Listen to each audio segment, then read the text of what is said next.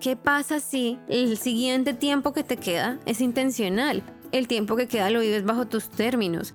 ¿Qué pasa si empezamos a descubrir lo que queremos basado en nuestras propias reglas? ¿Qué pasa si hoy empezamos a tomar decisiones que nos acerquen a la persona que queremos ser? Es mejor hacerlo ahora, porque mañana, después, luego, tal vez nunca venga. Esto es From Strong to Love, el podcast que cambiará tu vida, con tu coach Ángela Sarmiento. Buenos días. Hola mis amores, ¿cómo están? Bienvenidos a una nueva semana del podcast. Eh, estoy muy contenta por la acogida que tuvo el anterior podcast. Bueno, los últimos podcasts eh, están muy bien. Gracias por escuchar, gracias por compartir y otra vez, gracias por todos los que me mandan sus historias por Instagram, por correo, cuando me cuentan lo mucho que les sirve el podcast. De verdad que otra vez, yo sé que parezco un disco rayado, pero gracias, en serio, eso me llena de mucho amor y de mucho cariño y me, me emociona y me motiva a seguir haciendo este contenido para ustedes. Bueno, les cuento por este lado que como update de nuestra semana pasada, todo va muy bien, el cambio de identidad sigue en proceso, la redecisión de toda mi vida sigue en proceso y sigue avanzando. Y durante esta afianciación del proceso. no sé si es el término correcto, pero no importa.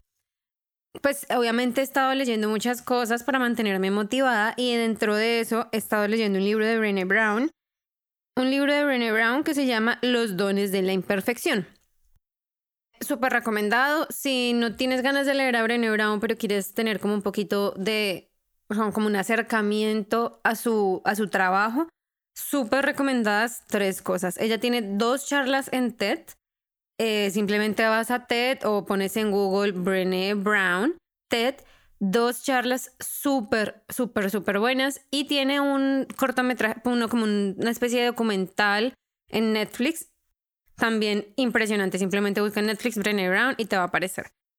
¿Por qué menciona Brené Brown? Porque en el libro que estoy leyendo, ella es una investigadora que hace un montón de, research acerca de la vulnerabilidad, del miedo y de como todas esas cualidades que nosotros como seres humanos creemos que son negativas.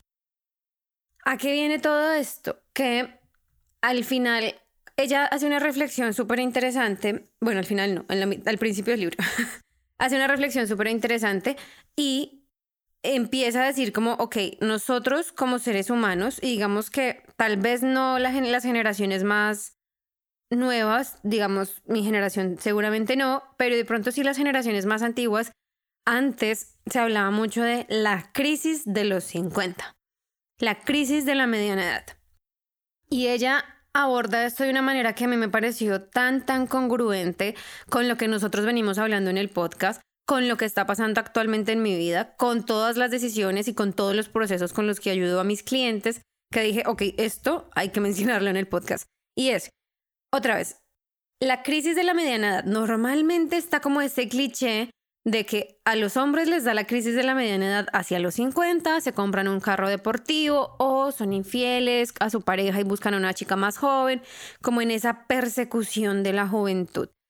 ¿Qué pasa realmente psicológicamente? ¿Qué está detrás de esa llamada persecución de la, de la juventud?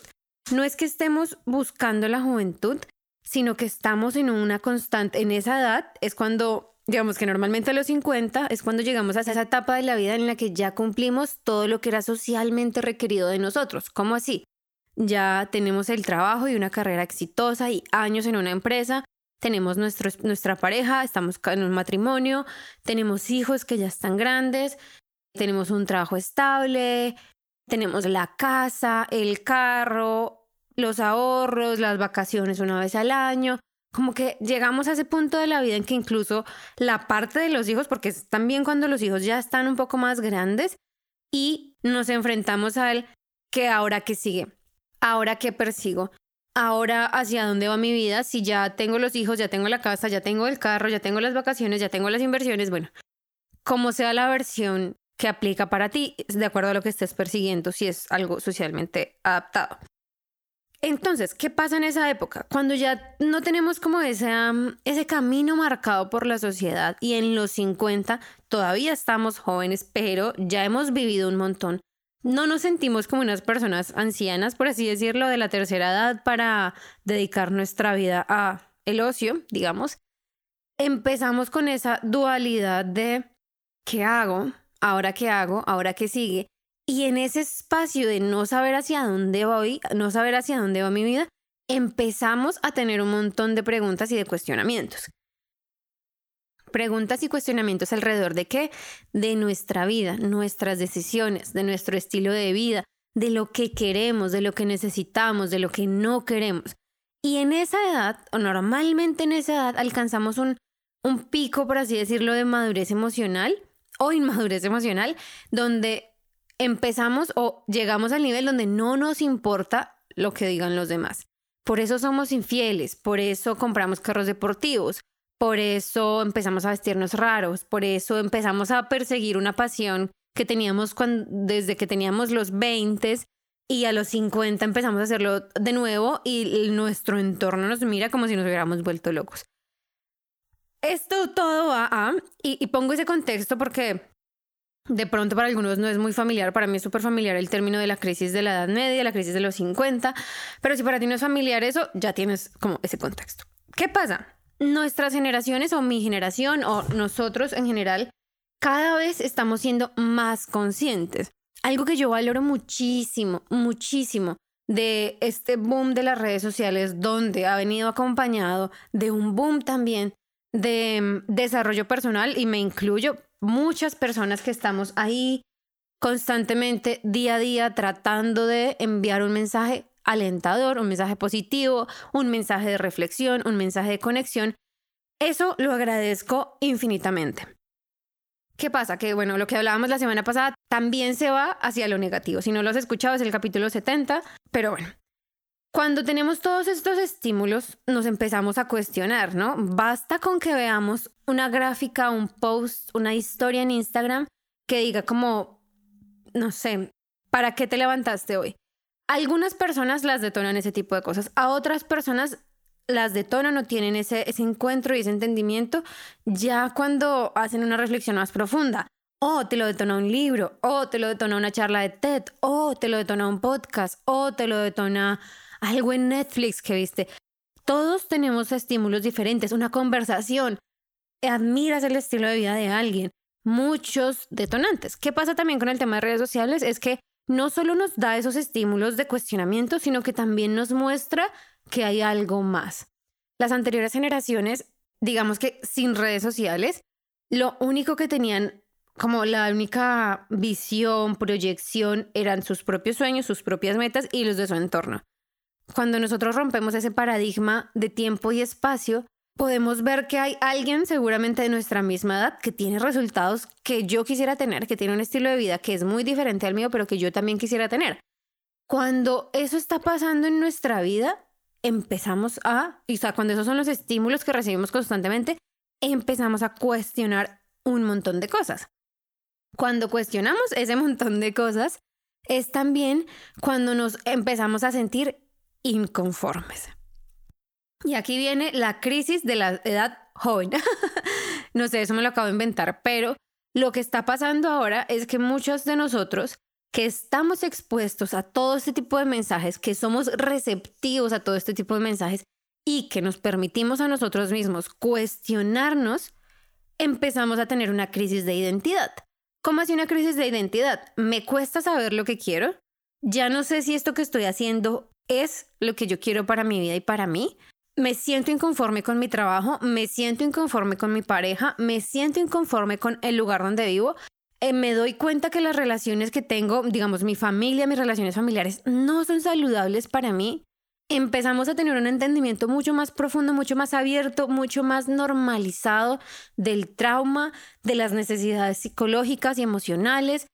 Y empezamos a, empiezan a jugar un papel importante todas estas cosas en nuestra vida, que puede que se te vengan todas de una sola o puede que sean de a poquitos, pero empezamos a cuestionarlo, porque es inevitable que cuando prestamos atención, ojo, cuando en serio prestamos atención a estas cosas a las que estamos expuestos es inevitable que cuestionemos y miremos hacia adentro. Digamos que ese es el objetivo que yo tengo principalmente dentro del podcast y dentro del contenido que les comparto, y es que te cuestiones, que las preguntas que yo lanzo en los capítulos, te las hagas y te las respondas. Yo molesto mucho a mis clientes y les digo, no simplemente te preguntes algo, respóndetelo. No te preguntes qué quiero, mm, qué quiero, qué quiero. No, haz el esfuerzo de responder para ti esa pregunta. Puede que la primera respuesta sea un poco vaga, puede que esté un poco desconectada, puede que de pronto para ti no tenga mucho sentido, pero importantísimo es que te des cuenta que cuanto más te respondes y te acostumbras a ti mismo a responderte esas preguntas, mucho más seguido vas a recibir respuestas de tu misma inteligencia, o sea, de tu mismo cuerpo, de tu mismo ser, de tu misma espiritualidad, de como lo quieras llamar. Entonces, ¿por qué yo le llamo crisis de identidad? Que siento y, y lo, de verdad que lo digo muy reflejado en mí misma, y es en el momento en que yo empecé a ser parte de este mundo, empecé a dejarme estimular y a dejarme influenciar por el mundo del desarrollo personal, cuestioné mi vida. Y la cuestioné en todos los niveles, a nivel de salud, a nivel económico, a nivel de carrera, a nivel de familia, a nivel de espacio de vida, a nivel de entretenimiento, a todos los niveles. Y cuando hice esto, me di cuenta que yo en serio estaba muy inconforme con muchas cosas. Habían cosas que necesitaban que yo cambiara mi entorno. Digamos, yo no estaba satisfecha con el lugar donde vivía, cambio mi entorno, cambio donde vivo y me mudo a Alemania. Yo no estaba satisfecha con la relación que tenía con mis papás, cambio mi mentalidad, hago mi trabajo y por derecha cambia mi relación con ellos. Expreso lo que no me gusta, me vuelvo una adulta a su nivel, ¿saben? Porque para mí eso fue uno de los cambios más importantes en la relación con mis papás. Ya no soy, obviamente sigo siendo su hija, pero ya no estoy, ya no me siento por debajo, ni en autoridad, ni en pensamiento, ni en nada. Yo estoy a su mismo nivel porque, y, últimamente, bueno, últimamente no, hace ya unos años, eh, yo siempre les digo a mis papás, más allá de que yo sea tu hija, más allá de que tú seas mi papá o mi mamá, somos seres humanos y nos tratamos como iguales en la medida en que somos seres humanos. Eso cambió la relación drásticamente reflexioné sobre la relación con mi pareja y pasamos de tener una relación tormentosa para mí y bueno, para los dos, muchas dificultades, va y ven, una montaña rusa de emociones a casarnos, vivir juntos, mudarnos juntos y crear una vida de la que genuinamente todos los días estamos orgullosos, genuinamente todos los días nos sentimos felices y agradecidos de tenerla. Y para mí, hace cuatro años esto hubiera sido totalmente imposible. Yo no hubiera creído tener esta vida, tener el trabajo que tengo, tener como todas las experiencias. ¿Por qué sí lo tengo? Porque me permití a mí misma cuestionarme, porque no me puse la presión de la gente está pensando mal de mí. Y se los cuento, digamos, cuando yo decidí ser coach, empecé mi formación, mucho tiempo lo hice en silencio, lo hice como un año, un poco más largo, una, más de un año, dos años casi, en silencio. En silencio significa no publicaba nada en redes sociales, mi identidad al mundo era que era una publicista, o sea, todo, todo como si, o sea, lo hacía como detrás de cámaras, básicamente. Cuando yo decido hacerlo en el escenario como on stage y, y tomo esa decisión, lo primero que hice como mi primera forma de hacerlo fue publicaciones, como en mi perfil privado. Y al hacerlo, varias personas de mi industria, de mi agencia de publicidad en ese momento, me hicieron muchos comentarios tipo burla, ¿no? Como tipo burla de lo que yo estaba haciendo. ¿Qué pasa realmente en nuestro cerebro? Yo tenía de todas formas, o sea, y siempre tenemos un trabajo constante que hacer con nosotros mismos, pero en ese momento, claro, en Colombia no está tan generalizado el tema de un life coach, eso es algo como, o sea, todavía en Colombia se está debatiendo la normalización de una psicóloga, de un psicólogo, entonces ni hablemos de un coach. Pero en ese momento mi entorno negaba mi nueva identidad. Yo en ese punto sentí una crisis, como dije, dejo de pertenecer aquí y tampoco estoy perteneciendo a otro lado, o sea, dejo de pertenecer a los publicistas y tampoco me siento del todo confiada de pertenecer a este otro mundo. ¿Por qué? Porque en ese momento no tenía compañeros de coaching, no tenía amigos, no tenía gente que estuviera hablando de lo mismo que yo, no tenía esas conversaciones profundas que siempre he querido, bueno, que siempre he tenido de una manera, pero que desde que me volví coach he querido y, y persigo casi. no tenía eso, tenía conversaciones vacías y cada vez empecé a notarlo más. Cuando empiezas a sentir que nada te gusta, que no estás conforme con nada, a veces, muchas veces eso es una buena señal, porque sentimos como, ay, no, es que todo está mal conmigo porque nunca me gusta nada. No, todo está bien conmigo porque estoy aprendiendo a separarme de lo que se espera de mí. Está bien conmigo porque estoy aprendiendo a distanciarme de lo que socialmente yo debería hacer, querer, tener, vivir. Y eso es un gran paso a encontrar nuestra identidad real.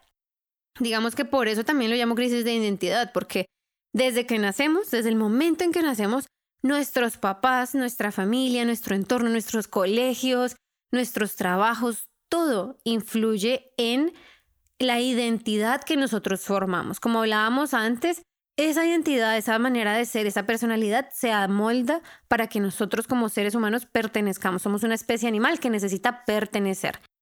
Cuando tenemos esta crisis, el principal miedo es la soledad el principal temor es quedarme solo. El principal temor es no encontrar a nadie afín, nadie que me entienda.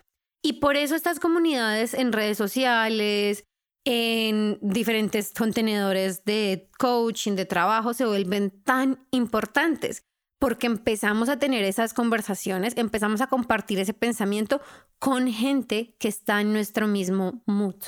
No se trata del nivel, no se trata de si alguien ya tiene lo mismo que yo o si alguien también está buscando lo mismo que yo. No, se trata de que estamos teniendo las mismas conversaciones, de que nos estamos haciendo las mismas preguntas. Y cuando nos enfrentamos a eso, esa crisis de identidad se vuelve un cambio de identidad, un cambio de perspectiva, un cambio de entorno, un cambio de carrera, un cambio de pareja, un cambio de amistades, un cambio de muchas, muchas cosas.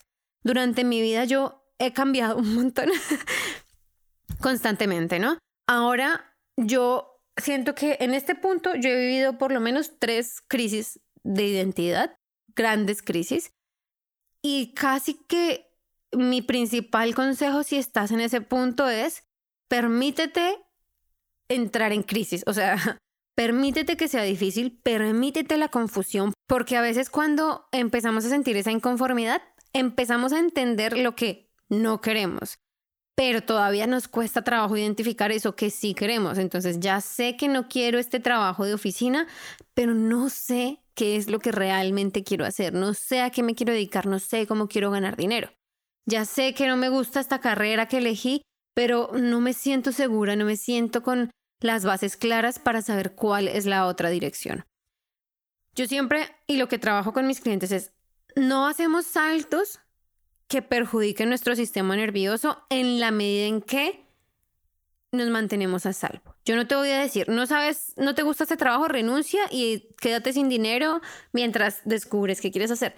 No, esa no es la manera en la que yo creo que funciona el mundo. Yo lo he hecho así y me parece que es muy, muy difícil. No vale la pena y al final lo único que haces es lastimarte y aprender a punta del sufrimiento no es mi recomendación. Mi recomendación es permítete la confusión, permítete un poco la incertidumbre, permítete tener que respirar profundo todos los días y estar en ese espacio de no sé a dónde voy, pero lo estoy mm, averiguando. I don't know yet. Yet. Aún no lo sé. Aún no estoy segura. Aún tengo que averiguarlo. Aún, aún, aún. Cuando no sabemos algo, siempre es aún. Así como les decía hace unas semanas, siempre que empezamos algo nuevo, que cambiamos de dirección, que tomamos una decisión diferente, por ahora. Aún no lo sé o esta es mi decisión o esto elijo yo por ahora. Nada es permanente y se los voy a repetir las veces que sea necesario. Nada es permanente. Entonces, esta crisis de identidad lo único que hace en el fondo, digamos que en el background de nuestra mente, es reorganizar nuestros valores, reorganizar nuestras creencias, reorganizar nuestras metas y en últimas, eso compone nuestra identidad. ¿Quiénes somos? Cuando ya sabemos quiénes somos, es mucho más fácil identificar qué queremos, qué necesitamos, cómo lo conseguimos y hacia dónde vamos en general a largo plazo. Esto de verdad que es un trabajo que al principio suena como demasiadas cosas o, o sea, puede que te vayas por dos lados, que suene demasiado o que suene que es súper fácil. Pero es algo que a mí me parece súper importante. ¿Por qué no tener tu crisis ya? Ten tu crisis ahora. Ya viviste 20, 30, 40 años en una vida en, auto, en piloto automático. Ya lo hiciste. ¿Qué pasa si el siguiente tiempo que te queda es intencional?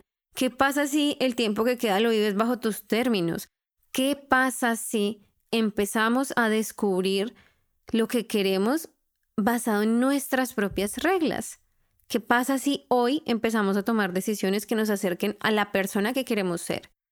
¿Qué pasa si nuestras crisis cada vez son más leves? ¿Qué pasa si nuestras crisis no alteran todo lo que conocemos? O sea, no alteran una familia, una casa, un trabajo de 30 años. Y aun si lo hacen, ¿qué pasa si? Es mejor hacerlo ahora.